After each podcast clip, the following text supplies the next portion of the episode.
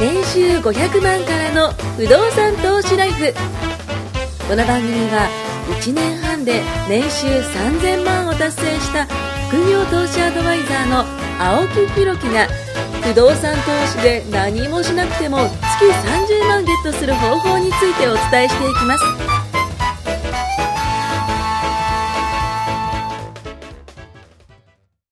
お願いします。お願いします。まあちょっと前回はね、あのースキームの話をさせていただいて、まあ新築でも安く建てて、えー利回りも多くして、えーまあ僕はその中古も新築も両立てやっていこうみたいな、まあ話もさせてもらう。まあ僕のね、元々のあの経歴が現場監督っていうのがあったんで、まあその話させてもらったんですけど、まあ今ちょうど収録の合間にね、あのーまあトスさんの、えー会社の、うんえー和気あいあいとした仲間たちのね、話をこう聞いて、まあすごいなんかね、感動したのが、本当に僕ってこれ、ね、その発信してる側ですけど、受信してる側の、えーこう、リアルな声とか生の声というか、まあ、そういうのってこう、トスさんはこの職場でね、そうえーそれこそこう聞いたりすることもありますけども、僕はまあ問い合わせいただいた方はね、あの、あの、それこそわかるんですけども、不特定多数向けでね、そうそうそうそうそう。発信してるから、僕なんかはどっちかというと、同じことを何度も話すのが嫌だったり繰り返しになる説明が多いから、はいはいはいはいここに思ってることを普段喋っとけば、はい。聞いといてくれれば、僕が何考えてるかわかる。確かに確かに。結構職場でも教えてくれとか、うんあの、門を叩くというか、こう来る子いるんですけど、はいまずいろいろこういうラジオ聞いたり、動画見たり、確かに。あの、すると、ね何を考えてるかがわかるから、俺がと。で、どうやって来たかも全部喋ってるから。確かに確かに。で、そうすることによって、全部勉強終わった状態で相談に来てくれるからうん、すごいすんなり入るね。確かに確かに。でまあ土台がね、いう。使い方というか、うんうんあのー、そんなラジオのねうんう、んあの、音声とか、その、使ってるんですけうんど、違いますもんね。全然ねそうですね。そういう意味ではね。なんかその僕がね、じゃあコミュニティを持ってそういうふうにこうやってるかっていうと、まあそんな大きいものはやってなくて、まあだから言ったらね、まあ今回この、これ、えっと今144になるのかな ?144 で、次の145。こうん。の2話にかけては、まあちょっとね、こうテイストを変えて話をしようかなと思うんですけど、まあいつもと同じだと刺激が足りないと思うんで、ちょっとスパイスを入れましょうと。マンネリ化そうそうそうそうそう。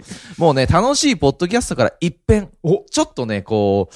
黒い青木を出そうかなというふうにちょっと思いまして。真っそう今日ね、あのーそれこそユニクロのね、あのーこうトレーナーを着ながら、あの話をしてますけども、はい。まあ、140回をこう超えてね、ハッとしたことがあるんですけども、はい。まあ、先日こんな話を僕が聞きました。あの、自分の時間もそうなんですけども、お客様の時間を持て余しても良くない。うん。こういうふうに言われたことがあってうんうん、まあ、これはある経営者が言ってたんですけども、も確かに僕はこのポッドキャストで楽しんでいただいてね、聞いていただいて楽しんでいただいて、中にはそれがきっかけで不動産投資を始めてくれたらいいななんていう、その感覚で思ってたんですけども、ただですね、僕らも、まあ遊びでこのポッドキャストやってるわけじゃなくて、あなたが変わるきっかけになればと思って、このポッドキャストを配信してるっていうのが、まあ主じゃないですか。。ね、あの、ただ単純に、あの、集まって話しましょうじゃなくて、やっぱきっかけをね、与えたいっていうところがあるということで、あなたがね、変わるきっかけになればと思い、このポッドキャスト配信してるってことです。だから今回伝えることっていうのは、将来の不安っていうのをまず一緒にみんなで考えていって、まあこれがね、皆さんが、この聞いてる方ね、あなた自身の、こう、動くきっかけになればいいなと思って、ちょっと違うテイストでね、話をしていきたいというふうに思います。なのでね、あのーまあ、今までこう、なんか楽しい感じでこう、ね、それこそ、あの、授業してたんですけども、急になんか先生怖くなりましたよ、みたいな。あの、この2回分だけは、ちょっとこう、違うテイストで締めていくわけ、ですねそうそうそう、あの、わかりましたやっていきたいなというふうに思いますんで、まあ、あの、今回ね、あの、お伝えするのは将来の不安、ということなんですね。まず、あの、日本の将来で先行きが真っ黒みたいな感じだと思うんですよね。まあ、真っ黒、真っ暗、うん、かなとは僕は正直思ってます。先細り感がすうごいですね。ーん、もうそれこそね、今おっしゃっていただいたその少子高齢化だったり、年金問題だったり、インフレなどね、様々なこう財政状況に立たされているっていうのは皆さんがもうそれこそニュースで何回も何回も聞いて、えーそれこそあの女性発言問題とかね、ありましたけども、あれもかわいそうだなと思いながらね、見てましたけども、まあ、いろんなね、その、ああいうね、そのね国会のね、ねそのニュースとかも皆さん見てると思います。で、現在、老夫婦二人の最低生活費っていうのは、国がね、あの、総務省が出してるデータがあるんですけども、これが月27万円。最低の生活費ですよ。月27万円老夫婦はかかるんだよっていうデータを出しています。で、そうすると27万かける12ヶ月、まあ年間で324万。今、もらっている年金っていうのは、えー平均で16万円なんですよ。で、年間で192万円もらえるんですけども、さっきの27万っていう数字があったじゃないですか。まあ、結局は足りないんですよ。毎月11万足りなくて、年間で計算すると132万。これ平均で足りないという話になります。これはですよ、今の年金が16万でもらってて、自分たちが老後になった時にでも16万もらってたらこの計算なんですけど、僕そもそも年金、年金ね、もらえるかなっていう話になった時に、単純計算で僕4分の1になるなっていう計算をしてるんですよ。ななので月4万しかもらえない。これは今現在のその若者たち4人、まあ僕らも含めてですね、年金を払っている人たちが4人土台がいます。その上に1人の老人がいます。いわゆる4人の人たちが1人の老人を支えているって今計算になってるらしくて、なので僕らが払っているお金っていうのは、皆さんその今年金の受給者に払ってるような形なんです。はいそのまま受け取ってるような形になります。で、それが16万円。でもこれが2040年とかあの先々になってくると、1人の若者に対して上にもう1人乗っかってる。まあ、いわゆる1人が1人を支えてるみたいな計算になるんで、結果的に4倍きつくなるわけなんですよ。まあ結局は16万円もらってるものが、まあ、4分の1の月4万ってなると、これじゃあ27万から計算すると23万足りなくなるんですよね。まあこうなってくると全然足りねえじゃねえかという話になって、まあ65歳からね、老後の、えー20年間、まあ84歳までで、えー平均寿命が今言われてますけども、まあこれが20年間、えーこれで考えると324万かける20年間で6480万現在で足らないっていうふうに言われてます。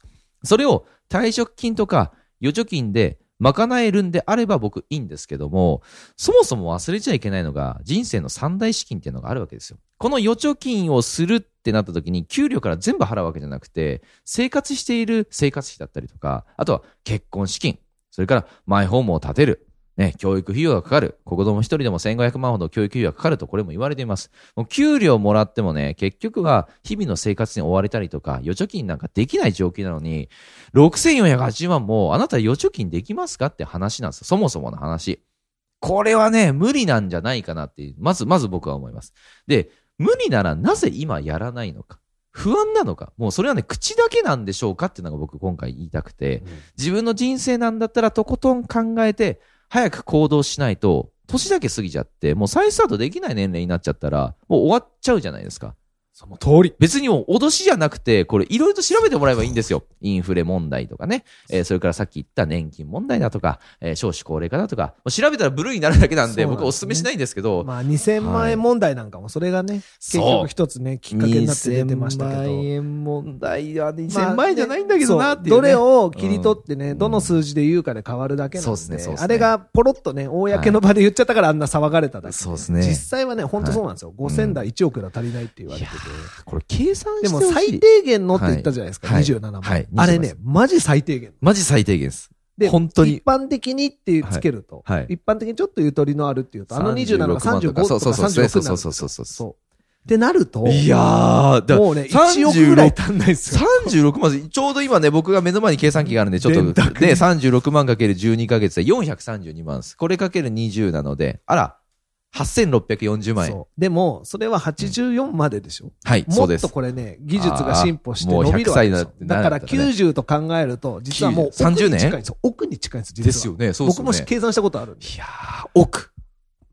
いね二言ですからね、億。まあ、すげえ簡単ですけど、1億って、うんその、ある意味富裕層の、うんなんか、現金1億あると富裕層ってね、言われてるらしくてうん、皆さんが富裕層になってないとダメってことですよね。借金ならありますけどね、僕。まあ、あそうですね、そうですね、そうですね。まあそこはそうね。余裕の借金はいはい、億どころね、はいはい。まあ、いっぱいありますけど、でも、まあ、逆に言うと、うん若い人に言いたいのは、借りたくたって借りれないから、まあね。まあ。借りるのも、もう自分の力だと思って、うん。いい借金をしてくれと。そうですね。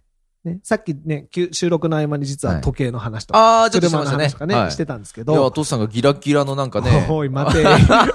盛るな。もうそれこそ何千万で時計をね、あそれこそなんかビットコインが当たったって言ってたんで、あー違うか。盛るな。しかもビットコイン当たってね。どっちかで減ってる。そうなんですよ。実は、そういう、いろんな借金があるんだけど、はい僕とか青木さんが推奨してる借金っていうのは、うんまあ、いい借金。うん、そうですね。それで別に何かね、欲を満たすんじゃなくて、うん安心が買いたい。うん。ジャンプの裏みたいにこうやってね、あの、お風呂の中に札束多分今もう入れるようないと思うまあまあないと思う。最近ジャンプ見てるからわかんない。ああいうものじゃないってことですね。そう。ああいう幸せじゃない。違う違う違う。だから、本当にそういう意味ではいい借金をして、あと時間を味方につける。あそうですねのいつ始めるんだって別に煽るわけじゃないんですよ。うん別にやんなくてもいいし。うん。変な話、誰に向かって言ってるわけでもないんだけど、うんうん誰が何しなくたって、うん僕とか青木さんはちゃんとやってるかうら、ん。あの、いいんだけどもうん、一、人でもそういうのに気づいてね、うんやる側に回ってほしい。そうですね。気づかないで、だらだら生きてしまうとか。本当に。でも大体の人は気づくとこまでは気づいて、ああ、いい話聞いたな、であ終わあ。るんですよ。なんか、こう、ね、瀬戸内寂聴のね、いい、ありがたい言葉を聞いて、過ごすだけじゃなそうく、そうだけじゃなく、うん一歩ね、うん前に出て何かしてほしい。そで、年末僕すごいみんなに言ったんですけど、はいあの、目標を立ててね、はいはいはい年が明けたら動いてみようと。う。はい。どうですか？もう2月も終わりますよ。もうね。1年の6分の1が終わろうとしてて、ね去年の年末から何がどう成長したか言えるかって話なんですよ。ああ、これぐさぐさか刺さりますね、これね。本当に。確かに確かに。去年ちょっといろいろ年末に僕は思い通りにならないことが多すぎて、はいはいはい。すごいストレスが溜まった時期があって、ほうだからすげえ動いたんですよ。それで何千万って時計買ったんですか？時計買ったんでした。溶けたんですよ。あ、だから、うまい。言葉似てるけど。ね、でそうやって、うまくいかないことがあって、はいはいでもそこで、あーっと落ち込んでる時間はないわけですよ。うんうんうん僕よく言うんだけど、投資とか、そのビジネスとか、何か自分で起業するとか、チャレンジしてみて、失敗は当然しますよ。うんうんうんで、失敗した時に、それに甘んじてうん失敗してしまったで終わるんではなく、必ずそれを経験に変え。で、さらに倍動けと。失敗した分の倍動けば取り返せるからってマーチンゲールでまあかけると。そう。マーチンゲールでさらに負けたこともあるけどね。まあそれは置いといて。はいはいで、年末年始ね、結構、こう、がむしゃらにというか、またはいはい一からいろいろやったわけですはい。で、その中でいくつかそれこそ僕も仕組み化できて。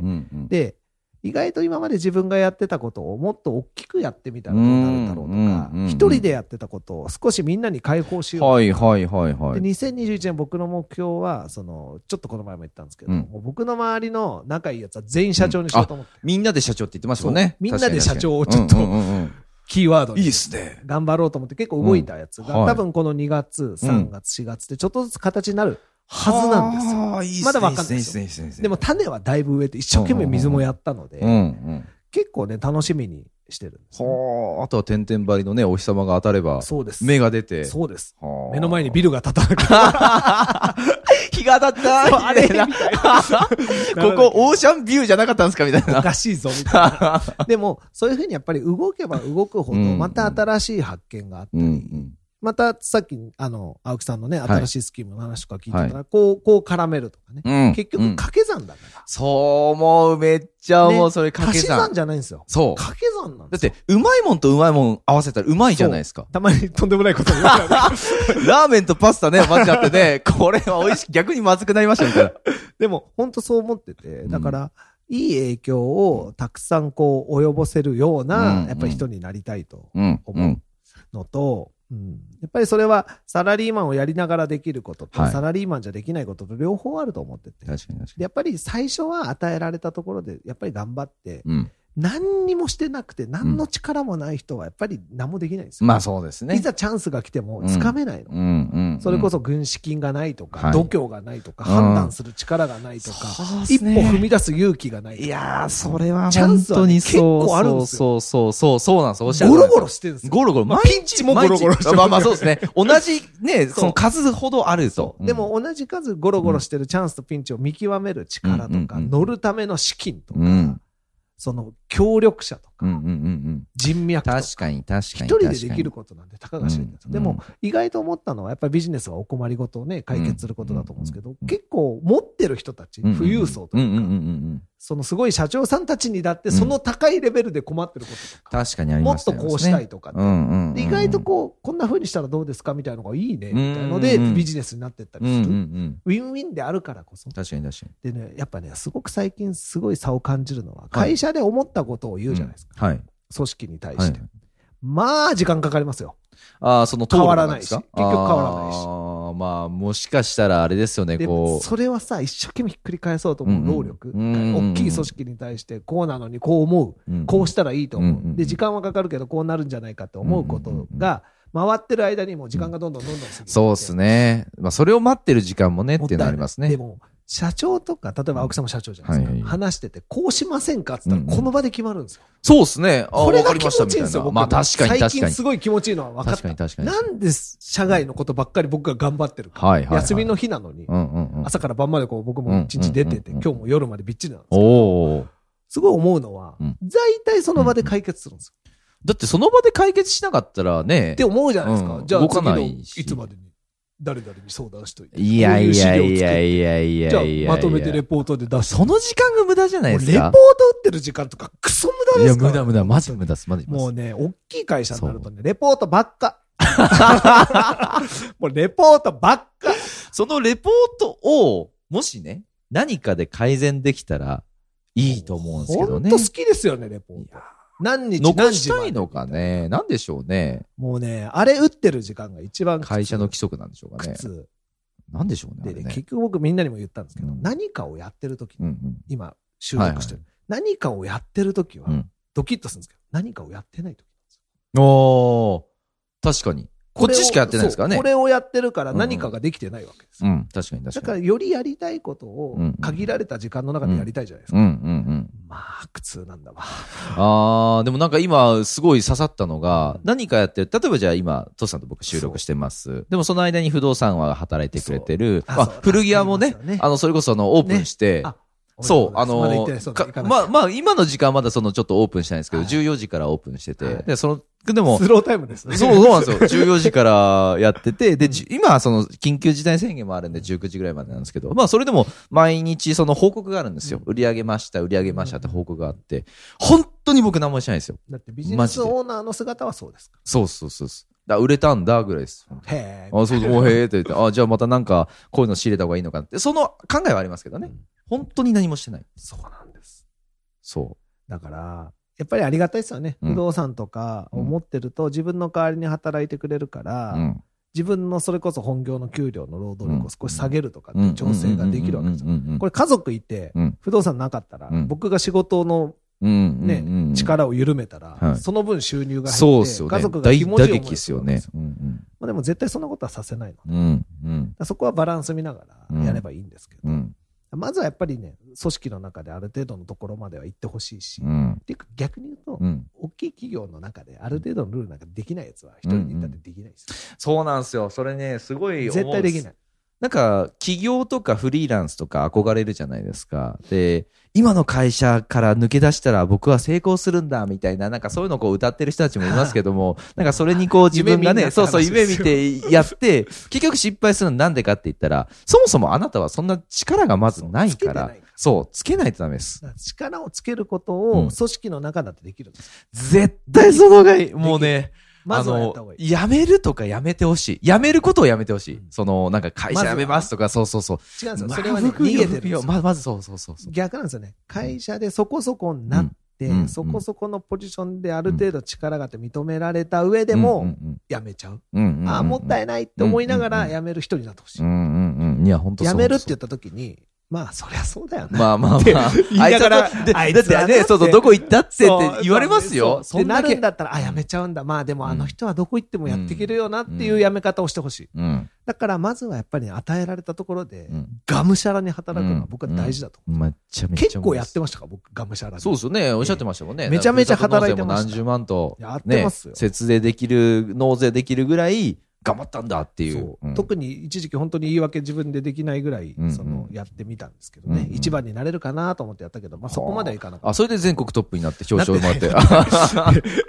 県で3位ぐらい。いや、すごいじゃないですか、それも。だっでもて。、いや、ね1位になろうと思ってやったから、はいちょっと悔しかったですけど、でもああ。逆にすごいと思った。あこの人たちは、うん俺が本気で2年間こんなやって結構プライベートも潰してはいはい、はいはい本当に家を売ることに命かけた時期があったんですよ。後で言い訳するの嫌だったから、もうはい。あの時は全力でやったって言いたかった。はいはいはいはい。言いたかったから。はい。だからもう本当に、本当にやったんですよ。僕うんうん。結構研修とかも自分で100万とか払って、営業能力開発とはいか、はいはい。休みの日も仕事入ったら、今までだったら断ってたやつを受けてとかそれでもね、勝てないやつがいるんですよ。すごいなと思って。逆に聞いた。すごいっすごいね。同期だったんですかおうおうおう。お前すげえな、みたいな。や、そんなことねえよとか。絶対やってるお前。だから逆に尊敬するけどね。ああ、本気でやって勝てなかた。ったから、なんか気持ちよくて。ああ、それはなんかいい話ですね。でも、そうやって出世していくやつもいるうんうんし、なんか違うことがやりたかった。うんうんうん僕はその後なんかいろんなパワハラとかあって、うんうんうんなんだこれみたいになっちゃって。で、本当だったら多分僕あそこでやめてたはずなんですよ。当でもこうやって、それこそ、青木さんとか、その他のみんなとか、不動産やってる仲間から、うんいやいや、そんなやめ方もったいないっつって、買いあさった時期がまあだから、ら、まあ、全部がいい方に行ってるんだろうなって勝手に思い込んでる。るなんか、こんなパワハラ受けてやってらんねえで終わるんじゃなくて、あのおかげで今がある。まあ確かに確かに。だからラッキーと思って。ら経験っすよね。それも全部。そういうふうに思えるようにやっぱやってほしいし、だからうん絶対仕事はね、一生懸命やって損することはない。確かに。これは本当そうっすねみんなに聞いてほしいけど。そうっすね。うだうだ、なんかうん、どっちつかずでよくわかんない状態だから僕は逆に今もう、いろいろやりたいことも仕事は大体終わったから、でも、まあずるいんだけど、最後、ダーさん的なのが、やっぱり融資を引くと。うん。最後やり残してることが、やっぱそれはね、サラリーマンのうちにやっつけておきたい。絶対やってほしい。やっつ本当にけておきた。い。むしろそれをやってから、じゃないとやめちゃダメ。そうもう本当に。今月もまた、あの、一件決済するんですけそれもローン引けて。うんうんうんや。っぱり銀行員に聞くわけですよ。うんうんこれって例えばよ、うんうん僕がうん、その大手企業、うんうんうんねボーハウスメーカーじゃない社員じゃなくて。個人でこれ言ってたらどうさ、金利がまず全然変わりますよあ、まあやっぱそこっすよね。金利変わったら大打撃っすよ。金利変わりますとか、審査の方法も変わるし、頭金まあいろいろ聞いたんですよ。せっかく融資受けたらそれで終わりじゃなくて、担当と仲良くなって、裏側をほじくり返して聞くわけですよ。こうなったらどう？こうなったらどここまで行ったらこうとかいろいろ教えてくれるわけですよ。なるほどねと。まだまだ。境界線が上がりますもんね。そうそうそう。だからそうすると。とまだまだ自分なんかやることいっぱいあるな。うんうんうんすごいな、いいな。だから、これね、聞いてる、その会社員の方会社員のみんな。な、うん。あの、全国のサラリーマンを代表して僕が言いましょう。願いします。言いましょう。はい。青木さんにできないことがあるとしたら、うんサラリーマンはやっぱりね、さ青木さんよりいい条件で融資が引ける。間違いない。それはね、間違いない。あと、マイホームもそう。うん。うん。間違いない。そう。これは別に投資ローンだけじゃなくて、やっぱお金を借りるという段階は、バックボーンを生かすっていう、これめちゃくちゃ重要です。会社員。最高。会社員改装。最高。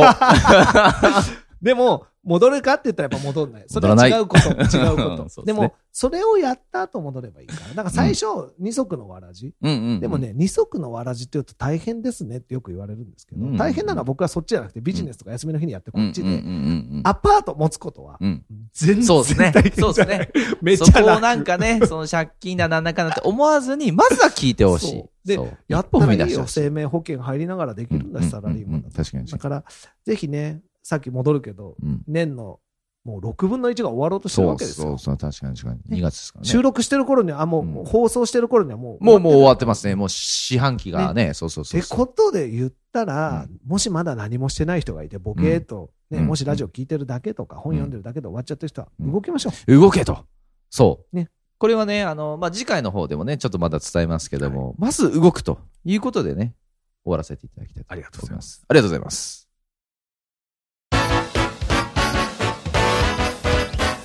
今回も年収500万からの不動産投資ライフをお聞きいただきましてありがとうございました。